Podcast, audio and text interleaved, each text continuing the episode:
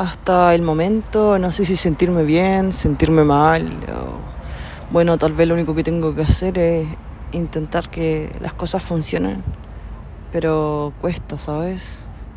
Como que pensé que tal vez podía solucionar mi vida haciendo algunas cosas que tal vez para mí eran importantes en algún momento y ahora creo que esas cosas que antes consideraba importantes o valiosas o que me daban un poco más de libertad ya no lo son. Extraño el hecho de que había gente que de verdad me cuidaba antes y ahora no hay nadie. Hago lo que quiero, salgo donde quiero, invito a quien quiero. Podría estar todo el día haciendo cualquier weá y nadie me diría nada.